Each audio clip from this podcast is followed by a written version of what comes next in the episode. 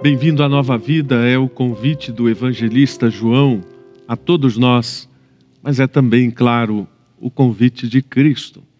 E hoje nós queremos ler mais um trecho da palavra de Deus que está no capítulo 4 de João, e eu vou convidar aqui uh, essas pessoas tão queridas que estão ao meu lado para lermos juntos, e você também pode ler à medida que for projetado o texto. Então vamos começar aqui com a Marcele, uma tela para cada um. Pode ser, Marcele? Pode começar então. Aqueles dois dias, Jesus partiu para a Galiléia. Ele mesmo tinha dito que um profeta não é honrado em sua própria terra. Mas, uma vez que os galileus haviam estado em Jerusalém para a festa da Páscoa e visto tudo o que Jesus fizera, eles o receberam. Enquanto Jesus viajava pela Galiléia, chegou em Caná, onde tinha transformado água em vinho. Perto dali, em Cafarnaum, havia um oficial do governo cujo filho estava muito doente. Quando soube que Jesus viera da Judéia para Galiléia, foi até ele e suplicou que fosse a Cafarnaum para curar seu filho. Que estava à beira da morte. Jesus exclamou: Jamais crerão a menos que vejam sinais e maravilhas. O oficial implorou: Senhor, por favor, venha antes que meu filho morra. Volte, disse Jesus, seu filho viverá. O homem creu nas palavras de Jesus e partiu para casa. Enquanto estava a caminho, alguns de seus servos vieram ao seu encontro com a notícia de que seu filho estava vivo e bem. Ele perguntou quando o menino havia come começado a melhorar. E eles responderam: Ontem à tarde, a uma hora, a febre subitamente desapareceu. Então o pai percebeu que havia sido naquele exato momento que Jesus tinha dito: Seu filho viverá. E o oficial e todos de sua casa creram em Jesus. Esse foi o segundo sinal que Jesus realizou na Galileia depois que veio da Judéia. Alguns dias atrás, eu e minha esposa estávamos voltando de Moema para casa e com o navegador nos assistindo ali, e narrando as coisas.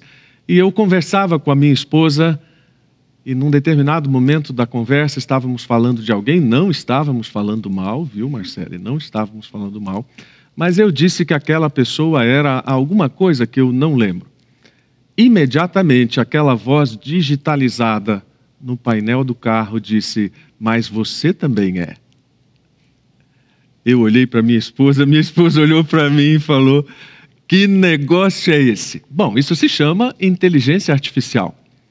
E todos nós estamos convivendo com isso diariamente. Você sabe muito bem que quando você fala em comprar uma torradeira, minutos depois aparecem anúncios de torradeira no seu Facebook, nas suas redes. Nós sabemos que cada vez mais o aparato de inteligência artificial tomou conta da nossa vida.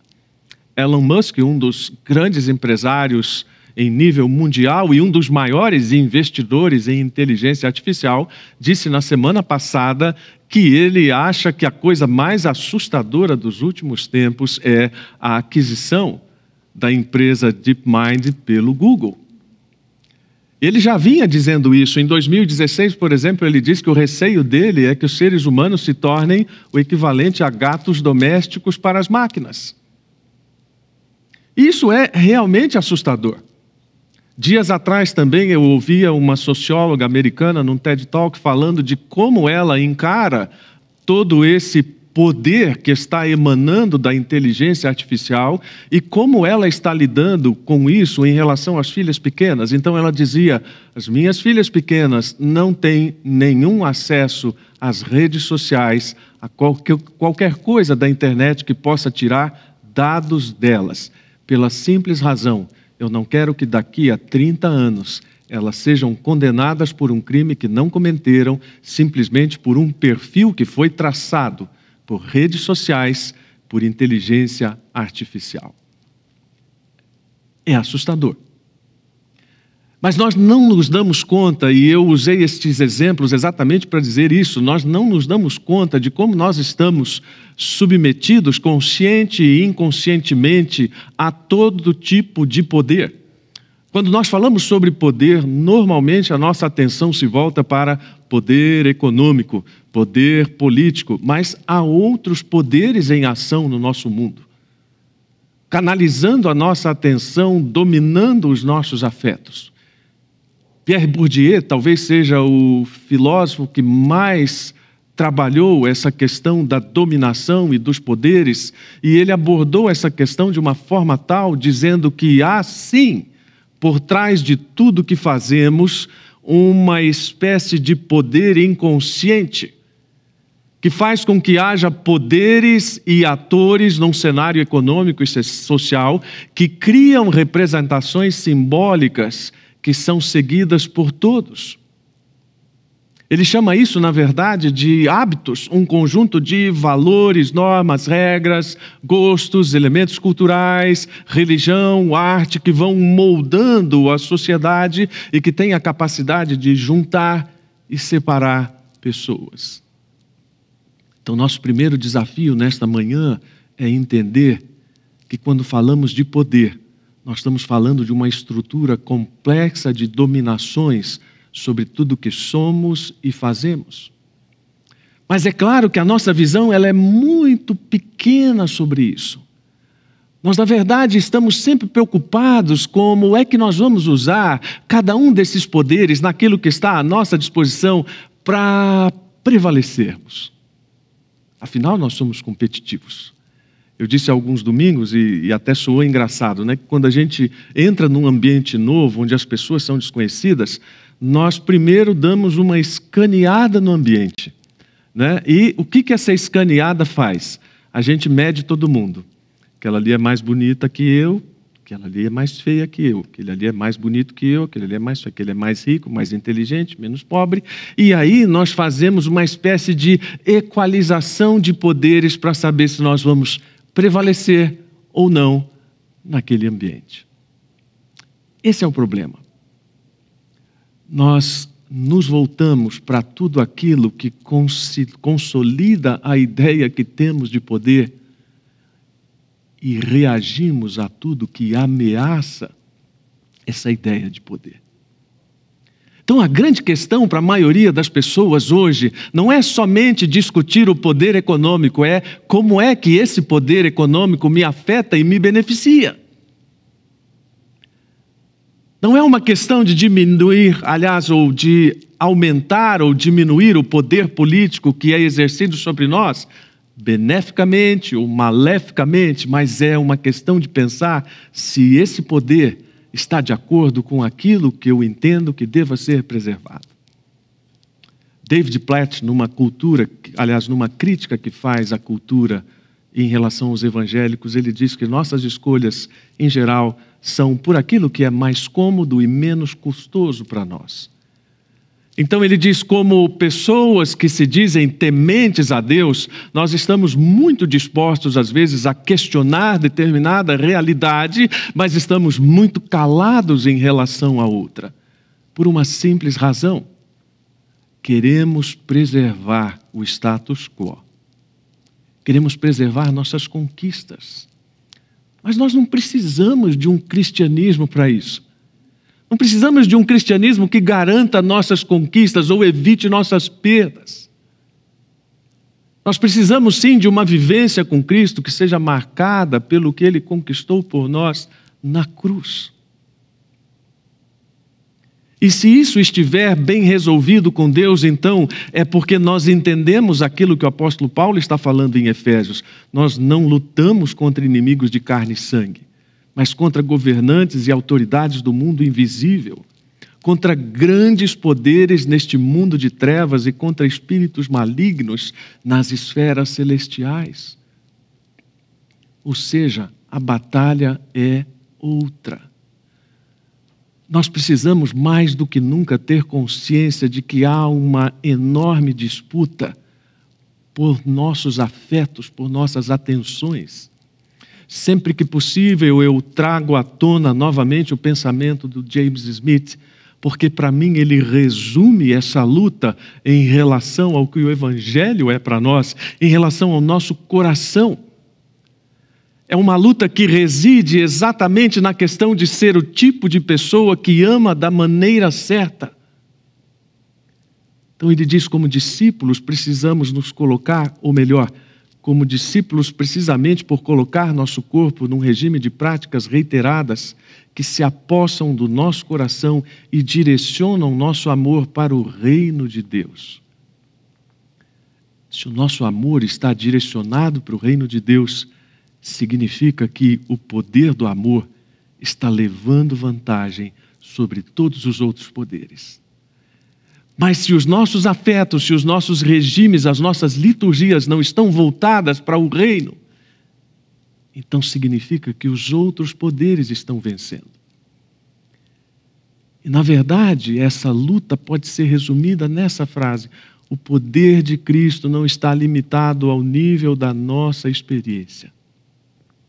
Crer nele implica em abdicar da submissão a qualquer outro poder para alcançar uma nova vida pela fé.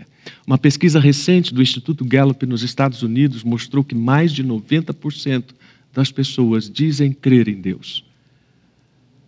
E a gente olha para tudo o que acontece naquele país e no mundo, a gente pensa deve ter alguma coisa errada na pesquisa.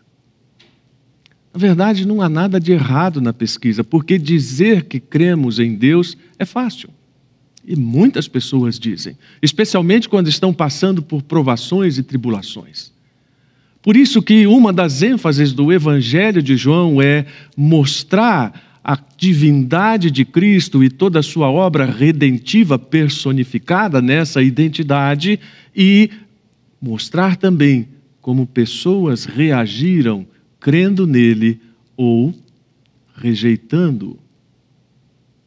Eu fico imaginando o evangelista João, quando, por inspiração do Espírito, resolveu escrever a sua narrativa. Isso porque no final do livro ele diz que houve tantas histórias, né? Ele diz: Jesus fez tantas outras coisas, e se fossem registradas, olha, nem o mundo inteiro poderia conter todos os livros que seriam escritos. Então eu fico pensando como é que João selecionou tudo isso. Tudo aquilo que ele vivenciou nos três anos, tudo aquilo que ele viu Jesus fazer e como ele pensou que poderia ser organizado didaticamente. Imagino a cabeça dele passando um filme de tudo aquilo e lembrando: é, tem aquela mulher que Jesus curou, mas tem também aquela mulher samaritana com quem Jesus conversou. Ah, e aquele milagre no casamento em Caná. Ele diz, mas tem também a história daquele oficial romano que foi a Jesus pedir que ele curasse o filho. O que João queria mostrar com todas essas histórias? Claro que em cada uma delas havia um perfil, havia uma reação, havia um contexto, e em cada contexto havia lições. O que me fascina nesse contexto do oficial, do oficial romano é exatamente o contraste entre poderes. Um homem de enorme importância, alguém que trabalhava na corte palaciana de Herodes, alguém que tinha toda a influência e todo o poder, resolve se render a um simples galileu para implorar por um filho que está doente à beira da morte. Você pode imaginar como é que isso funciona? Pode imaginar como é que isso funcionou na cabeça dele, um poder humanamente falando maior se curvando a um poder humanamente inferior. Mas pela perspectiva de Deus, totalmente o contrário.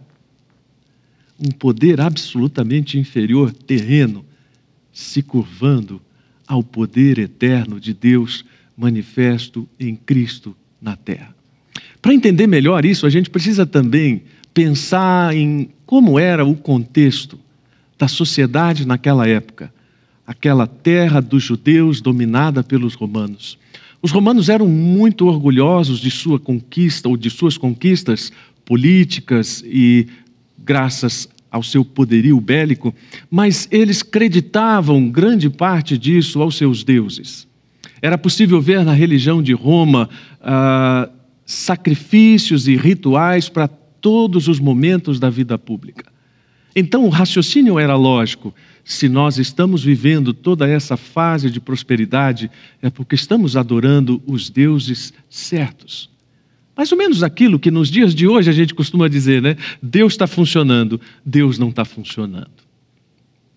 Quantas vezes nós mesmos, ou nós mesmos que temos conhecimento de Deus hoje, com toda a palavra revelada, nós agimos assim em relação a Deus, não é mesmo? Deus está funcionando, Deus não está funcionando. Há um tempo atrás escrevi um texto chamado Bem me quer, mal me quer. É o que fazemos com Deus. Coisa dá errado, nós dizemos mal me quer. As coisas dão certo, nós dizemos bem me quer. Assim os romanos também. E eles perceberam que aquilo era algo que tinha cunho global. Sucedendo os gregos na sua campanha de âmbito global, os romanos vieram no rastro de tudo isso e constituíram a Pax Romana, que era realmente alguma coisa impressionante para a época. Crescimento do comércio, estradas pavimentadas, uh, um incremento de todas as práticas civis por causa de uma legislação avançada para a época, da qual até hoje nós bebemos na fonte. E pasmem, até os piratas que ameaçavam toda a navegação comercial no Mediterrâneo dominados completamente. Então, na cabeça desse homem havia um orgulho político, pátrio, religioso, que era incompatível com aquilo que ele estava indo pedir a Jesus. Mas então nós pensamos, mas então por que que foi? Se havia todo esse orgulho? Exatamente por causa dele. Um historiador narra que, por causa dessa inteligência crescente e dessa sensibilidade moral, muita coisa começou a mudar em relação a como as pessoas encaravam Deus. E as pessoas começaram a questionar a respeito dos deuses. E sabe, alguns filósofos deram uma ideia genial. É fácil, é só pegar tudo isso que nós cremos a respeito dos deuses e dizermos que isso é mito. Uh, 20 séculos depois, isso parece tão atual, não é mesmo?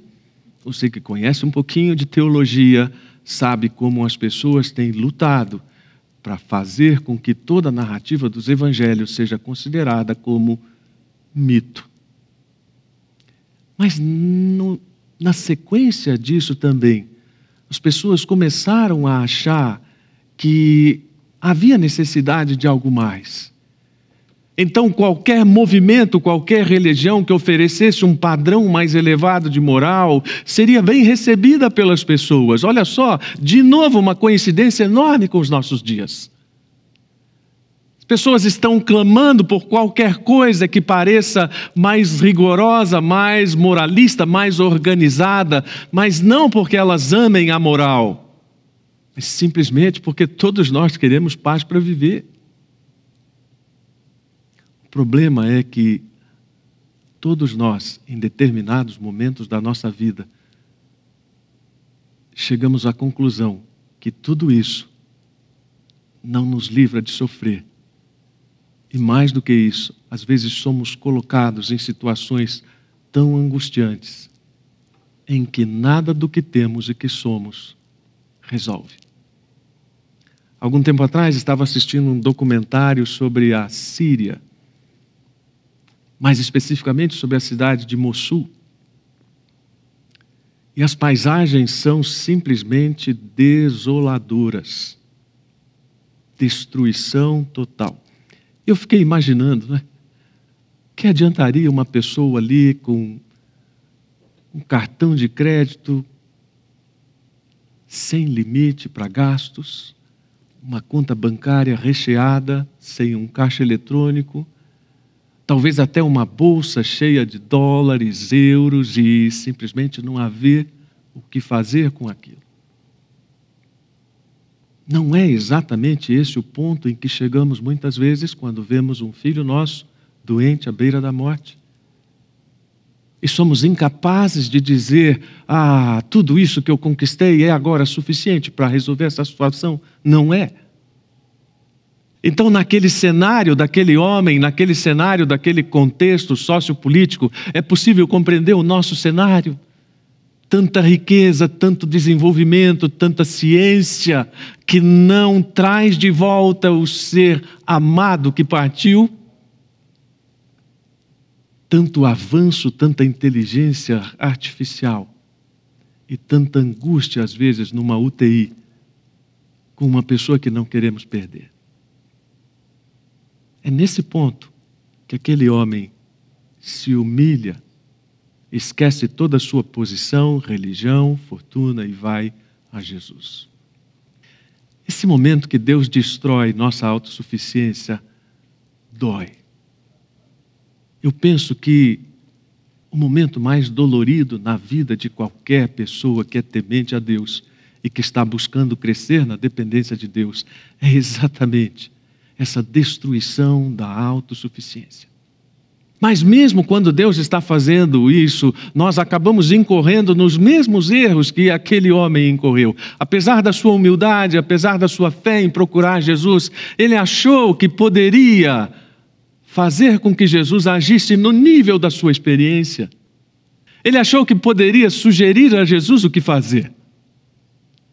E com certeza passou na cabeça dele que se Jesus não fosse, assim como na, na cabeça das irmãs de Lázaro, né? Que se, se Jesus não fosse a tempo, seria tarde demais. Aquele homem estava prestes a ser chacoalhado pela nova vida em Cristo e pelas realidades maravilhosas do poder espiritual que emanava dele. Outro paralelo muito precioso para o nosso tempo. Este tempo de pandemia, na verdade, tem sido de grandes oportunidades para entender como é que Deus age, como é que Deus se manifesta, para entender o que é ser igreja.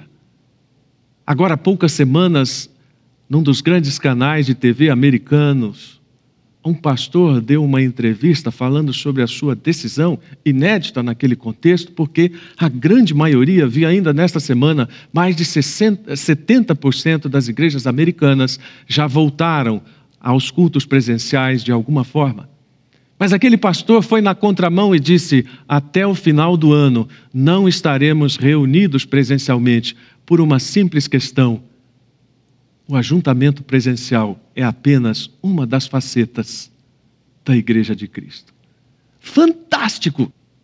Aplaudi a declaração, e não é porque eu não queira estar reunido com a igreja, não, não é porque não tenha saudade daqueles cultos gostosos que temos aqui, com 350 pessoas, quando estamos aqui com a lotação completa, tenho muita saudade do louvor vibrante, do ponto de encontro, de tudo aquilo, mas não é só isso que nos faz ser igreja.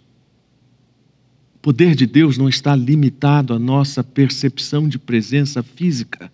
E nós precisamos crescer nisso, porque isso muda a nossa forma de encarar, não somente como Deus age, mas a forma como nós oramos essa percepção de conexão espiritual pelo Espírito Santo. Eu disse o ano passado pregando, né? Ah, foi Jesus quem criou essa coisa de wireless. Pois é, é essa percepção que nos dá a condição de orar por um irmão nosso que está preso na Coreia por causa do seu testemunho de fé. Olha, e você mais, hein? Você mais arrojado nisso. Pode ser até que o Espírito Santo revele o nome dele para você orar. É por causa dessa percepção do que Deus está fazendo ao redor do mundo para restaurar a criação e a humanidade que nós somos conectados ao Espírito para perceber coisas muito maiores do que nossas frágeis capacidades sensoriais permitem. É o Espírito Santo nos fazendo ir além há um choque de realidades, porque aquele homem queria que Jesus caminhasse 21 quilômetros.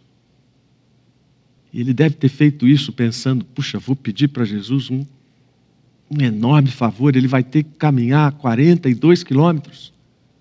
Mas Jesus, na verdade, tem uma proposta muito mais ousada para ele. Jesus vai dizer para ele a minha ação, e ele não vai dizer isso com palavras, mas vai mostrar: a minha ação não está limitada a essa presença física que você percebe. A minha ação não está limitada àquilo que você entende como tempo, porque Deus não se atrasa. O apóstolo Pedro diz: na verdade, o Senhor não demora em cumprir a sua promessa, como pensam alguns. Talvez o episódio mais emblemático para ensinar isso seja exatamente a ressurreição de Lázaro, a qual me referi. Quando as irmãs dizem, chorando para Jesus: se o senhor estivesse aqui, meu irmão não teria morrido. Não, Jesus não chega atrasado. Jesus trabalha no tempo exato de todas as coisas. E ele manifesta o poder dele de tal maneira que nós possamos crer naquilo que não vemos, entendendo que a sua ação é muito maior. Mas é claro, em todos os tempos havia pessoas que reagiam de formas diferentes a tudo isso. Uma das coisas que nós podemos ver pelas palavras que Jesus usa e na narrativa, na língua original de João, é possível observar, é que Jesus reprimia ou repreendia aquelas pessoas que queriam espetáculo. Aquelas pessoas que queriam apenas ver o, o, o, showzinho, vamos dizer assim, de Jesus, mas não tinham nenhum interesse em crer neles. Por essa razão que Jesus disse não apenas ao oficial romano, mas a todos aqueles galileus: jamais crerão a menos que vejam sinais e maravilhas. E quando ele se referiu a isso, certamente a ideia de Jesus é: enquanto vocês estiverem dominados por esse poder, e por essa incredulidade desse poder inferior, vocês não vão entender qual é a forma de Deus agir por um poder superior. Nós precisamos enxergar nessas palavras de Jesus um princípio de que quebrar o poder dessas realidades inferiores nos fará andar com Deus.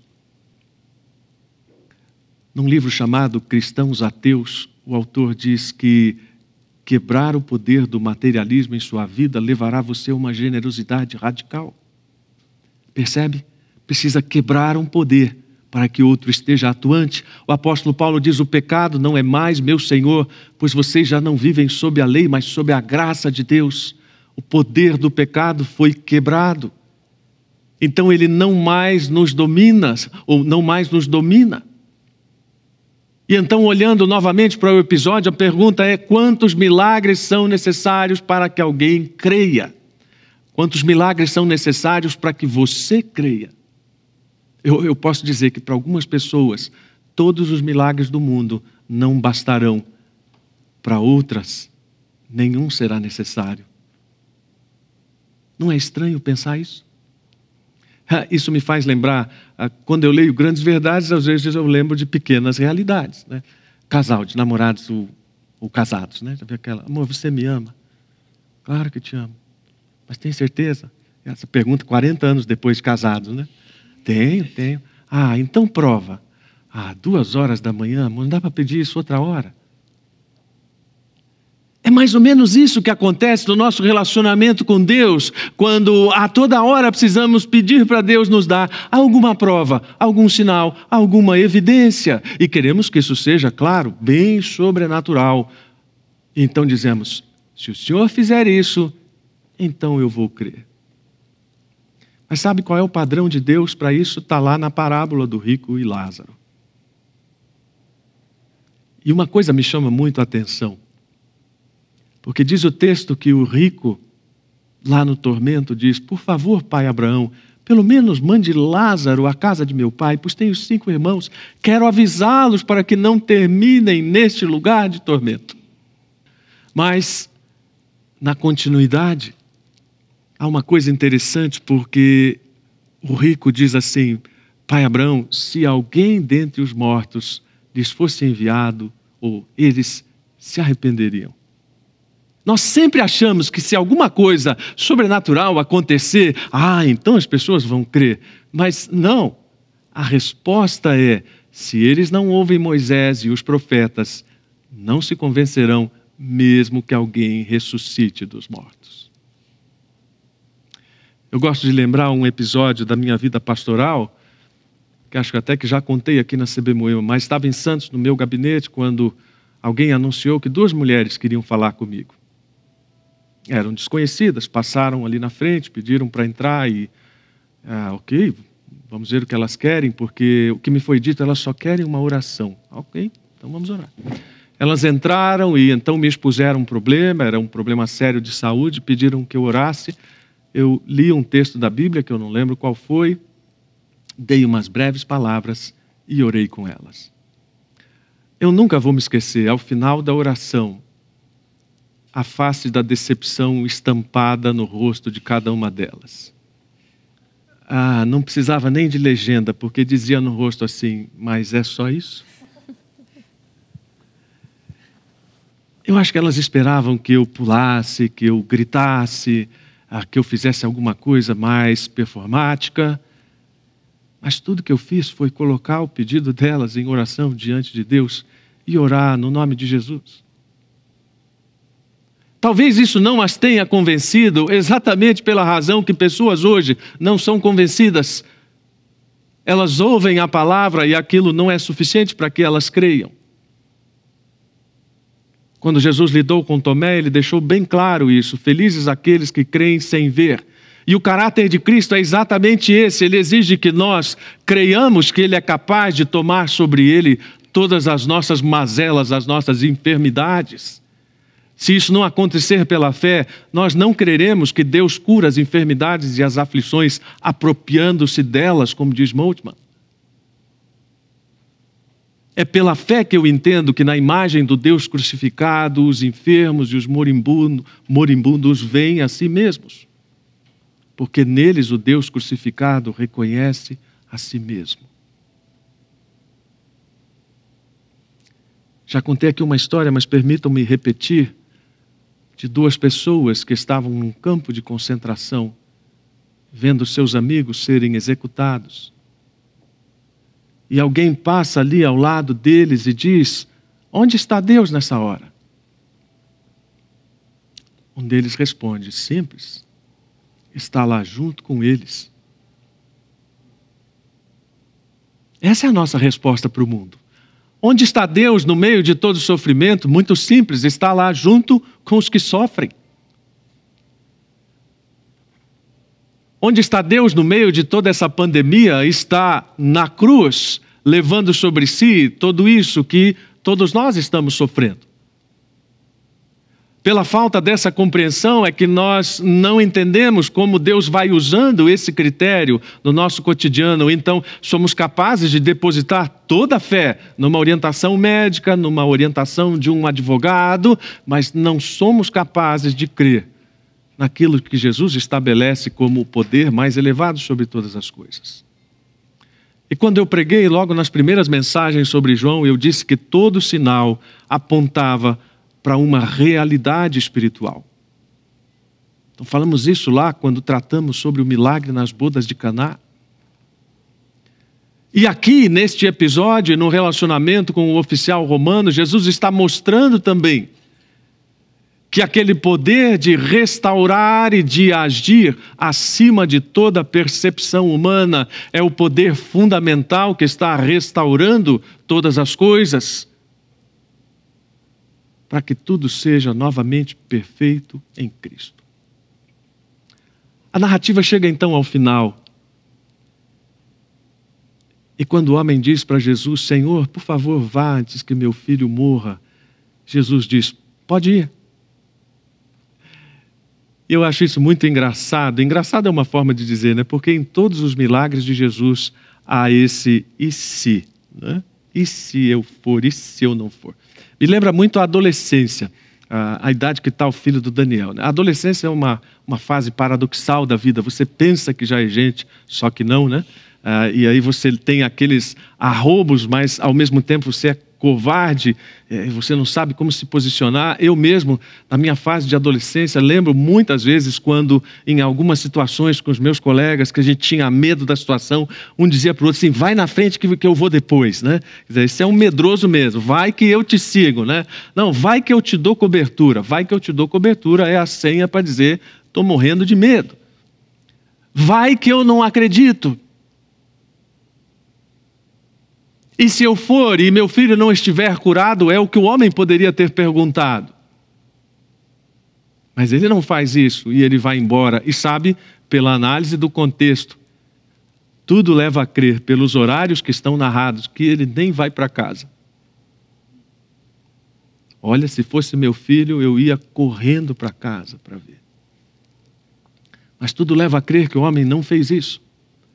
Tamanha confiança naquilo que Jesus está fazendo, e, e ele opta então por não ficar exigindo de Jesus evidências e, e coisas tangíveis.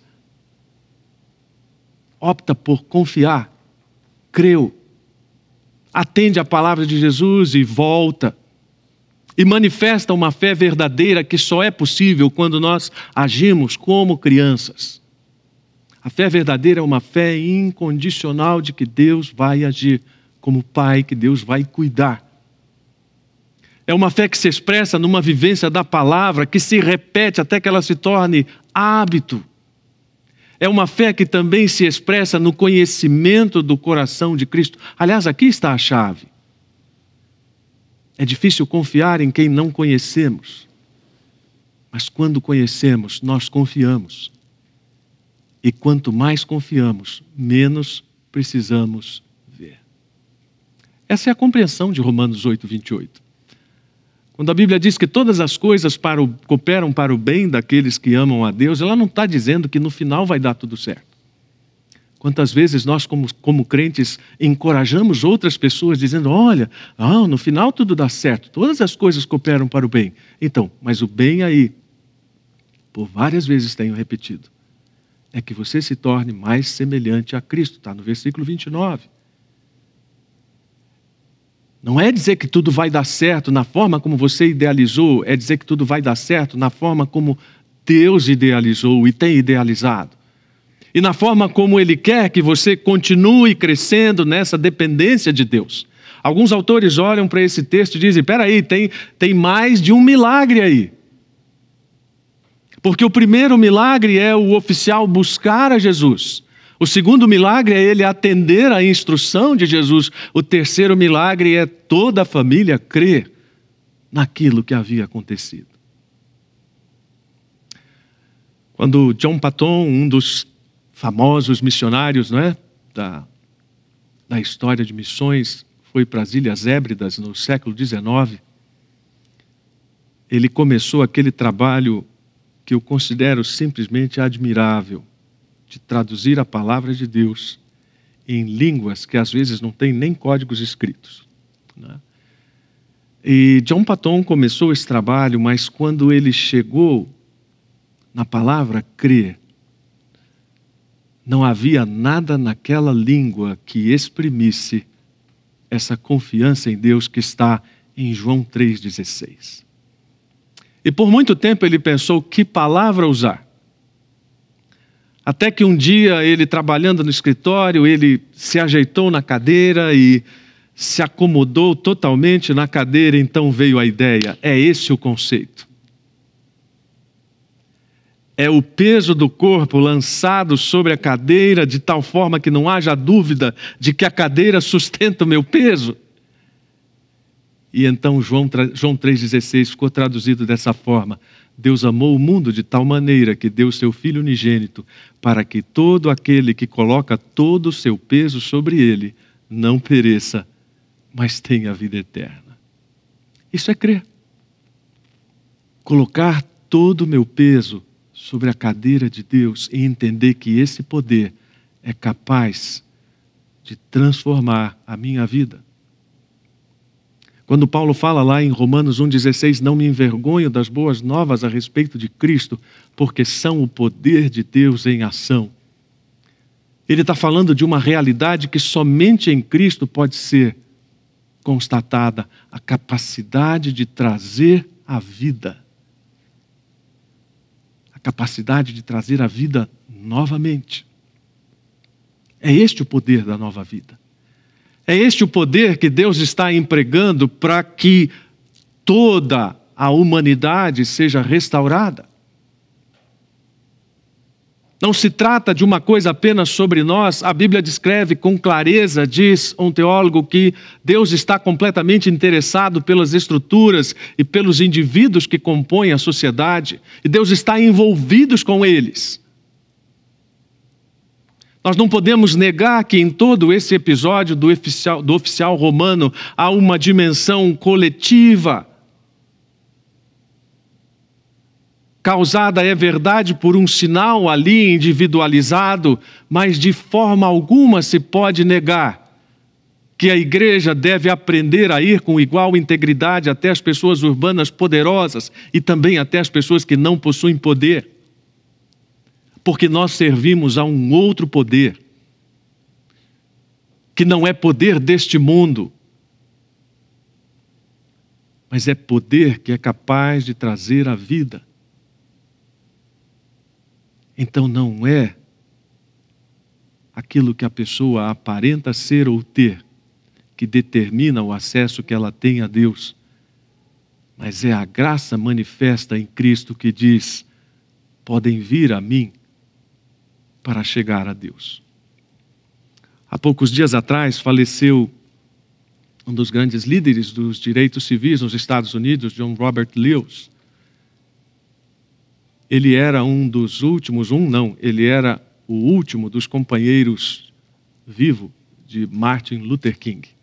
Aliás, a cerimônia fúnebre foi na Igreja Batista Ebenezer, onde Martin Luther King, Luther King pastoreou. Havia ali quatro ex-presidentes americanos prestigiando aquele homem cuja declaração de fé diz: Estou profundamente preocupado que muitas pessoas hoje falhem em reconhecer que todo este movimento ele se referia ao que ele fez. Foi construído com convicções religiosas profundas e que o movimento surgiu de um senso de fé, fé em Deus e fé nos semelhantes.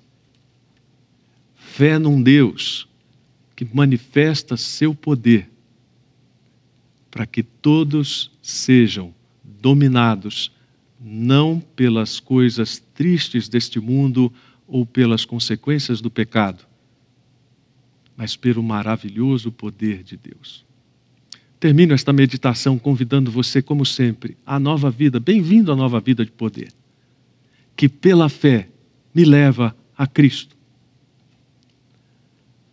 Uma das coisas maravilhosas em narrativas dos encontros de pessoas com Jesus é que todas essas pessoas que encontraram Jesus experimentaram a beleza do impulso de, pela fé, procurá-lo. Bem-vindo à nova vida que me faz crer sem exigir evidências.